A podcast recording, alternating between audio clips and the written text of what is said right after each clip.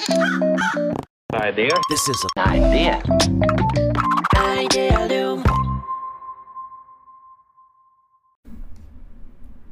えー皆さんこんばんは。こんばんは。犯罪です。みなべです。はい。というわけで、アよろしくお願いしす。ま第6回目。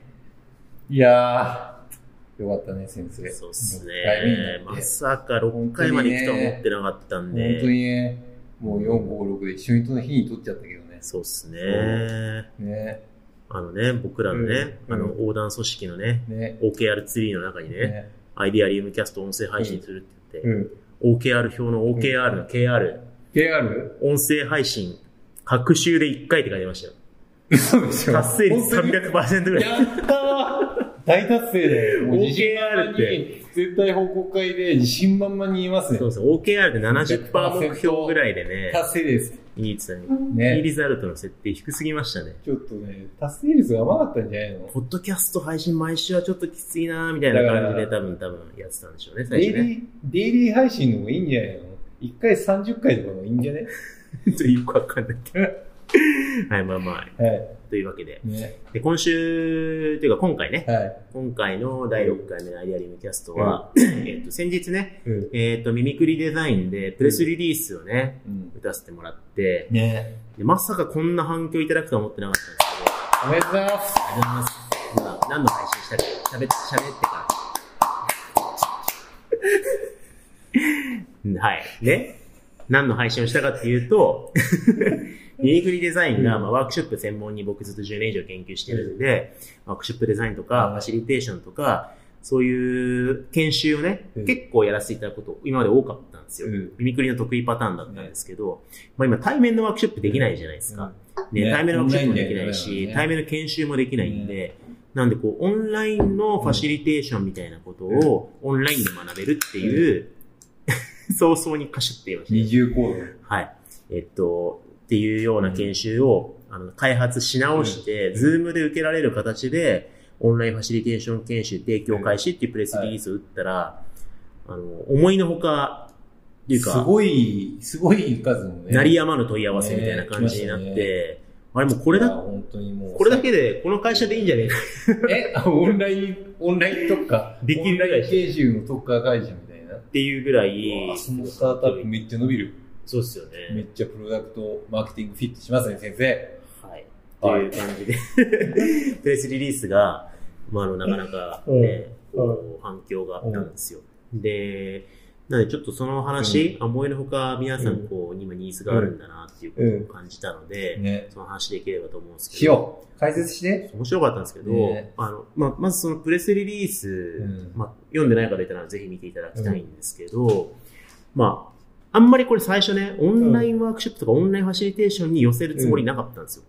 あえ、のそうなの？あの、そこまで寄せるつもりなくって、別にファシリテーションってオンラインじゃ、だろうが、そうじゃなかろうが、うん。根源的な、うん。こう、集団のコミュニケーションとか、集団の学びとか気づきとか、新しいアイデアが思いつくこととかを促していくっていう意味でのファシリテーションって、対面だろうがオンラインだろうが、会議だろうが、ワークショップだろうが、うん。組織デザインだろうがうん、なんかこう、あんまりこう、制限しない汎用的なものなんで、まあそれをこう普段ずっとやってきたことをうん。オンラインで受講できるよ、ぐらいの感じでやってたんですけど、はい。僕らの今までのオフラインのファシリテーション研修以上に引き合いがあったんですよね。なるほどね。で、それなんでなんだろうなと思って、うん。今、ミミクリのセールスチームが、うん。まあ、どんぐりのセールスチームのサポートもういただきながら、本当お問い合わせ多かったんで、まだ返せてない方も、返せてないお問い合わせもあるかもしれないですけど、うん。まあ、電話させていただいたりとか、うん。えーメールでやり取りしながら聞いてるんですけど、うん。結構複雑なね、多様なニーズが背後にあるんで、このお問い合わせ数につながってるんだなってことをすごい感じていて、うん。でね、面白かったのはね、対面のファシリテーションスキルをうん。この機会にオンラインで学びたいうん。っていう人はめっちゃ少なかったんですよ。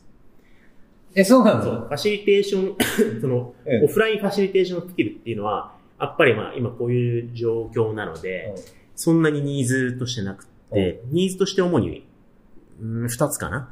まあ、うん。オンラインでファシリテーションとかワークショップとかをやろうと思ってるんだけど、うん。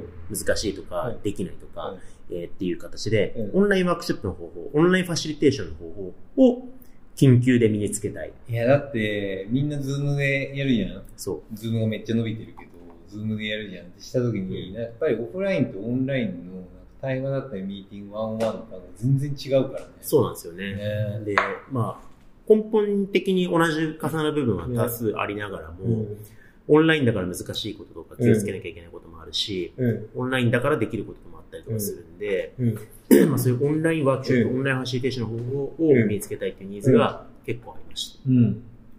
で、もう一個のニーズは、うんぶっちゃけめちゃめちゃ問い合わせたんだけど、うんファシリテーション興味ないです。みたいな方がもう結構いらっしゃったんですよ。そうはっきりは言わないんですけど、あ、だから、リモートに移ったりとかする中で、どうしたらいいんだっけみたいなうん。ところの前提の中で問い合わせくだ。さったっていうもうちょっと広い意味での組織の中のコミュニケーション改善をしたいとか、なんかそういうニーズの中で、一つのハウとしてファシリテーションはありなんじゃないかみたいな感じで、うんファシリテーションが学びたいっていうところにめちゃめちゃあるわけじゃない。はい。なるほどねだからこう。多分オンライン上の組織のコミュニケーションが激減しちゃってたりとか、あるいはまあ会議はやってるんだけど、なんかコミュニケーションの質めっちゃ変わっちゃったんだけどうんどうしようとなか、ね。結構いろんな状況があるんじゃないかなと思うんですけど、だからそういう状況でオンラインとしての組織コミュニケーションなんとかしたいみたいなニーズが割と一定数あったりとかして、結構そういうご依頼いただいたんですよね。なるほどうね。んで、やっぱりなんかこう、何回か前のね、うんあの、ポッドキャストでもお話ししましたけど、やっぱこう、リモートワークになるとね、遠心力が働くって話しましたよね。した。そう。3回目だっけ？3回目ですかね。ね。うん遠心力は働くよ。個人ベースになっていっ、なっててくるよ。見えない部分が増えて、邪推が増えて、性アクセス的になっていって、ねあいつ、実は YouTube ライブとか見てんじゃねえのとか思いますよね。YouTube ライブ今やってっから。今ね、このね、ワークショップデザインアカデミアの会員さんに YouTube, YouTube ライブで生配信しながらやってるんですよ。定時後だからいいよ。なんで目の前の人を急になんか、ね、今は8時半ですから、これ撮ってるの。8時半ですからね。見て、見て叱るべき時間だ。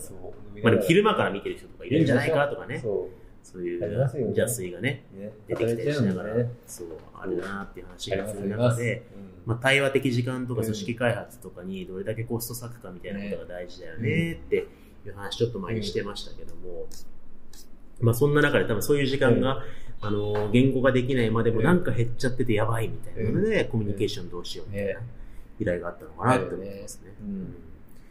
あ、そういう感じで結構引き合いがたくさんあったんですけど、うん。この音声はどこに向かえばいいですか？え、あなただってオンライン研修、オンラインワークショップとかの研究とかしてないでしょ？そうなんですよ。ね。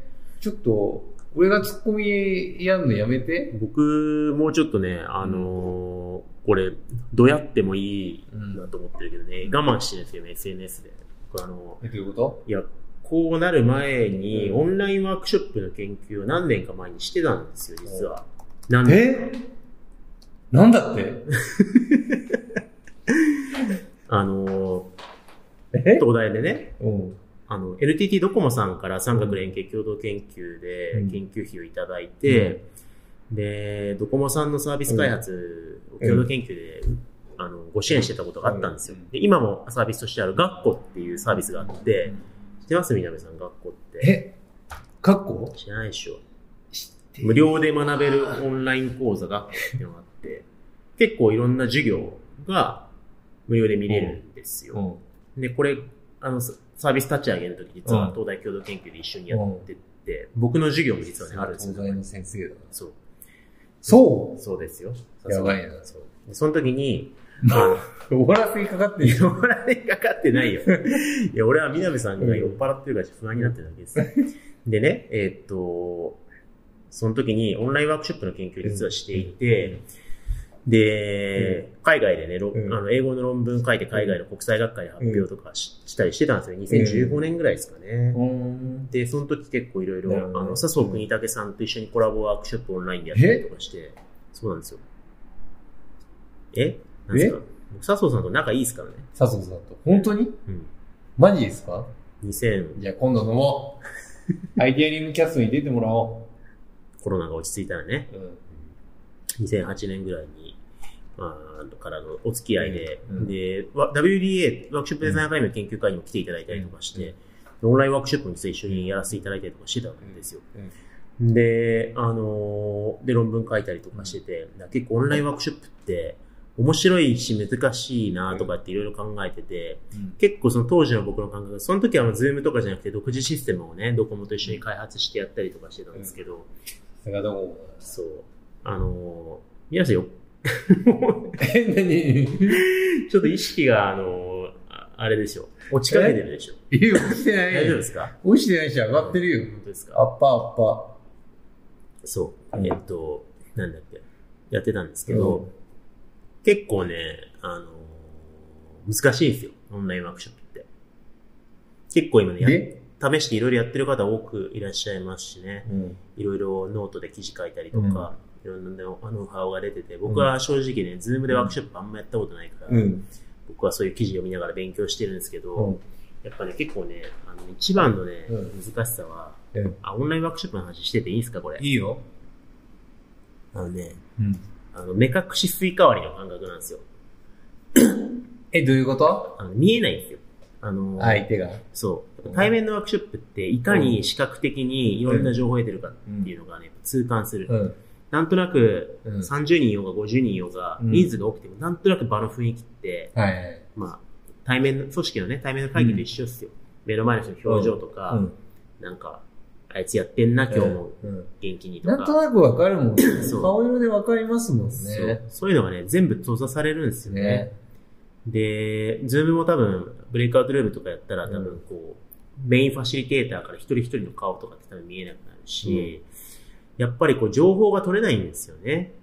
結構人って定性的なところから情報を引き取れるもんですよね。そう。みんな前のめりになってるとか、うんあれみんな今日立ち上がり始めたぞみたいな。なんかこう、うんオフラインで察知してた場の微妙な変化とか、機微みたいなのが、オンラインだとうん察知できないですよね。だうん。からその研究所やってた時は、うんあの結構いろんな手を使って、うん各ブレイクアウトルームのうん音声データを取って、一人一人の発話の偏りのうん。量みたいなことを瞬時に察知できる計測センサーを作って、あのルームは一人がずっと喋り続けてる。うん。あのルームは、えっと、みんな均等に喋ってるみたいなことを察知して、うん。やばいルームに入るみたいなことで対処してたりしてたんですけど、うん。なんかそういうこう、独自の情報キャッチをやんないとうん。難しいなっていうのもあるし、逆に情報を取らなくても済むように、あの、無理のないプログラムを作んなきゃいけないとか。結構その、オンラインで実はうまくできてた。まあ、他のね、お前の音声に話してた話と一緒ですけど、オンラインになった瞬間にめっちゃ忙しくなったのと一緒で、うんなんか対面だから取れてた情報とか、うん対面だからできてた曖昧なコミュニケーションが封印される感覚うんがめっちゃあるんですよね。あれでも、逆にオンラインになって思ったことがあるんですけど、はい逆にめっちゃ発話が増える感覚もあるんで、あそれはめっちゃありますね。定性的な何か、あ、だから、な、なんでそんな発話増えたのみたいな、うん発話増えた人に聞いたら、やっぱり、なんか、ある種 KY になるんですよね。うんだから空気みたいなのを読まなくなって、はいはいなんかもう発話情報だけになるから、そこだけで、なんかこう話し続けれる感覚あるみたいなのがあって、だからそれがあって、逆に盛り上がる感覚みたいなのもオンラインになるとあった？うん。それはめっちゃあるかもしれないですね。結構ね、ミミクリのメンバーも何人かそういうこと言ってて、ね。で、何日か前、先週か、うんあの、ミミクリのマネージャーのトーマタがツイートしてましたけど、うん結構そのミーティング、うん今までだったら影響力強かった人とそうじゃない人みたいなのがすごいうん結構差があって、発話の量とかも違ったのが、そこがすごいフラットになって。あ、そうなんですよ。すげえフラットなのが、あだから、思ったんですけど、なんか、オンラインって、オフラインの劣化版みたいな話じゃなくって、実は、場作りにおいて、オンラインでやった方がいいことと、オフラインでやった方がいいことみたいな、うんそこら辺のものがあるんじゃないかなって思ったんですよね。うん、そうですね。だからオンラインでやると、すごい実はワークショップファシリテーションとか、普段のミーティングとかもいいことがあるんじゃないかっていう、結構可能性を感じたんですうん、よね。そうそうそうそう。ね。結構、他にもね、あの、うん。ミミクリメンバーの臼井がツイッターで、中学生にワークショップでオンラインでやったら、全然喋れない子が喋るようになったみたいな話したりとかして、うん結構対面で何らかの関係でこう喋れなかったりとか、あるいは対面で顔色伺ってたみたいなのが、顔色伺えなくなったからまあ喋っちゃえとか、なんか割とその、コミュニケーションの質が変わりますよね。変わった。そう。だそれで、あのー非効率になったりとかわかんない部分もあるんだけれども、うん実は対面じゃなかなか喋れなかったりとか、コミュニケーション偏ってたのが鳴らされるみたいなこともあったりとか、すごいある。あとね、鳴らされるだけじゃなくて、これ結構研究の余地あると思うんですけど、顔を出すか出さないかで結構変わるんですよ、これ。今、えズズームって、あの、映像オンが割と主流になってる。あ、そうだね。で、みんな背景をさ、変えたりとかして、ね、で、ちょっと非日常な背景のもとで、一応顔を出してやってるじゃないですか。あれ、全員顔なしをデフォにしたとき、またちょっと変わるんですよ。あ、でも、それあうる。ん。なんか、顔がある方が、なんか雑談とか、そういう、KY な発言がしやすい。声掛けはマジでしやすいかうんうも。ん。ある方が。うん、ある方が。そうそうそう。うんっていうのもあるし、うんない良さも僕あると思っていて、で、僕があのお数年前に研究でやった時うにん。感じてたのは、あのやっぱ発話の、発話の偏りがうん。顔がないと増えるんですよ。で、増えるっていうか、喋んない人とか出てくるんですよ。見えてないから。あ、そうだね。そうそう。で、なんだけど、あれこれなんかなんでこれ、なんだろうな、ほ対面のワークショップだったらめっちゃ不安になるレベルで、うんこの人喋んないんだけど、うんなんでこれ成立してるんだろうなって、発話分析してて思ったんですけど、あの、 ROM 感覚なんですよね。あそのあこっち側としても、顔がが見えない人がずっと黙ってる。あるかも。そんな不安にならないんですよ。ならない。そうそうそうそう一。切気にならないそう。だから、なんかちょっと今喋りたくないとかも乗らないなっていう時に別に黙ってよみたいなのが、はっきりできる。ズームちょっとそれしにくいんですよね。ミュートっていうのがはっきりバツってついて、なんか、ね、ミミクリの会議でも映像切ったら、あれ映像切れたらなんでみたいになるじゃないですか。だから、ディスコードあるじゃないですか。ディスコードがなんかいいねあはいはいっていうのは、あれ ROM 感覚でみんなあそう気そうそうそう軽に聞けるからいいですよね。そうなんですよ。だ結構ねそのワークショップっていうその参加の主体性が、あの、ちゃんとはっきりしていて、で、参加の自由度があってうん、喋りたい人と喋りたくない人が両方許容されてるみたいなことを大事にする文化において、うん。結構ね、ズームのね、あのね、音、映像ありうん、あの、ミュート機能みたいなのってうんちょっと強いんですよね。うん。あいつ喋ってないぞ、うんみたいな、なんか、席立ったな、みたいな。オフラインだと話してないのめっちゃ気になるもんね。そうそうそう。だからそれが割と、あの、顔見えるのがベストなのかっていうのは多分結構ね議論の余地があるんですよ。確かに。あんまりね、議論されないんですけど、うん今顔見えない、見えてたのが、うん見えない環境に移行したから、いかに、あの、状況を再現するかっつってうんみんな映像ありにしてるんですけど、確かに。試しにね、映像全オフでワークショップやってみてほしいんですよ。結構ね、変わると思う。あのね、それはね、すげえね、いい問いをしたと思う。うん。だって、いかにそのオフラインの環境を再現するか、オフィスを再現するかっていうのは大事、だから、みんな顔割りで、そこの、なんかみんな顔がわーって並んでる中で、なんか、オンラインでやろうみたいな。そうそうそうそうそうだから、オフラインのあり方が正義みたいになってるんですけど、実はオンラインで顔が見えてない方がいいっていうこともあありるんですよね。そう。う。ね、だなんかこう、なるほどね。匿名まで行っちゃうとわかんないんですけど、なんかその、割と確かに匿名の掲示板の気持ちよさもあるだろうし、まあ確かに。顔が見えてない、いつでも言う、いつ言ってもいいし、いつ引き下がってもいい。確か Facebook にって、今オンラインって可視化されるじゃないですか。うんでも Twitter って今アクセスしてるかどうかわかんないじゃないですか。うんだから Facebook チャットで、メッセンジャーで、連絡来て、あの、オンラインの緑のマークついてるのに、返信返してないと、ちょっと心が痛むから、痛む。既読にしないとこうみたいになるじゃないですか。なる。そうそうそうそう。だけど Twitter のリプライってないじゃないですか。ない。そういうの。別に、あの、今すぐ返さないとおかしいみたいな。まあ、返さないで他の人にリプライしてたらおかしいけどとかはあるけど、みたいなそのオンラインの中でのその存在感の認知だったりとか、そ確かに。の気軽さだったりとかっていうことの多様性みたいなのが、まだあんまりワークショオンラインワークショップに検証されてないんで、あの、先生、ハテブ見る？ハテブたまにいますけどね。ハテブ、基本、増田じゃないですか。増田わかる先生。わかんない。あ、だから、なんかこう、基本、ハテブって、名前を開示しないでやるんですよ。だから、あの増田みたいな感じなんですけど、だからなんか、誰かわかんない中で、結構言いたいこと言ったりとかするんですよね。はい。はい。で、燃えたりとかスターとかもらえるんだけど、結果、誰かわかんないから、うんうん結果的にそれがベースになって盛り上がるみたいなそうですねのがあるんです。それが独特のハテブ文化みたいなそうそうそうで、それは好きな人いるんですそう。よね。だから結構、ねあの、世界的にもそうだし、日本もそうだし、なんかインターネットの独自のコミュニケーション文化ってあるじゃないですか。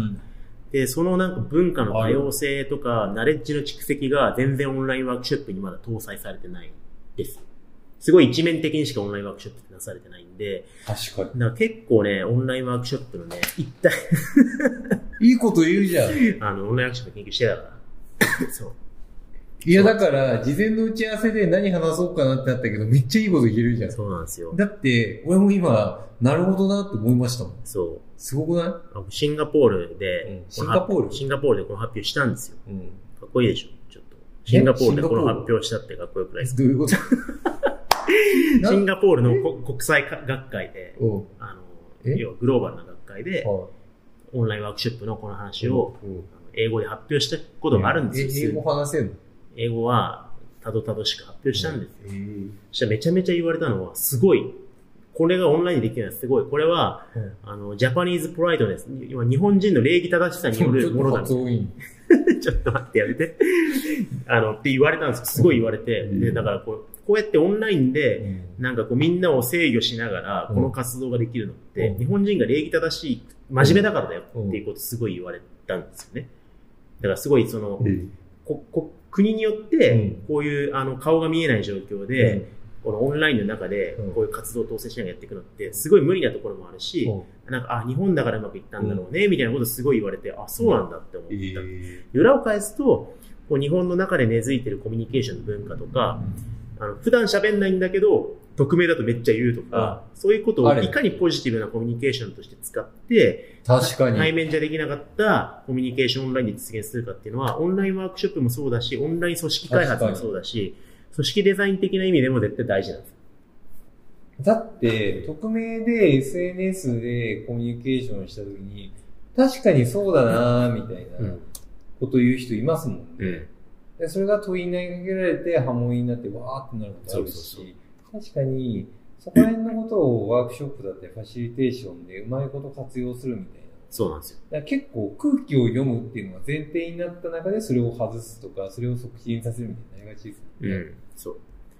だからそこ、まあバランス取らないと、やっぱりこうね、あの、日本人のあの炎上癖というか、みんなでね、匿名だとみんな悪者、悪い性格が出てきて、なんか、よくわかんないことしだすみたいな、治安といろんなもののバランスをどうするのが最適かっていうことはいろいろ実験が必要なんだけれども、その、さっき言ったように、ズームの顔全員隠すだけでだいぶ変わると思うんで、なんかそういう実験をみんなで繰り返しながら、今のズームの効率の良い使い方になると、やっぱズームの仕様の中にオンラインコミュニケーションが飲まれてくるんで、そうだね。そう。あの、もっとね、いろんな可能性を探求していいと思ってるっていう。いや、だから、4回目で先生が忙しいっていう話をはい。したときに、結局僕言ったのって、もうアジェンダきっちりやって、目的をしっかりやって、でそれをきっちり情報として流していって、でそれを効率的にやっていった方がいいよみたいな感じだったと思うんですよね。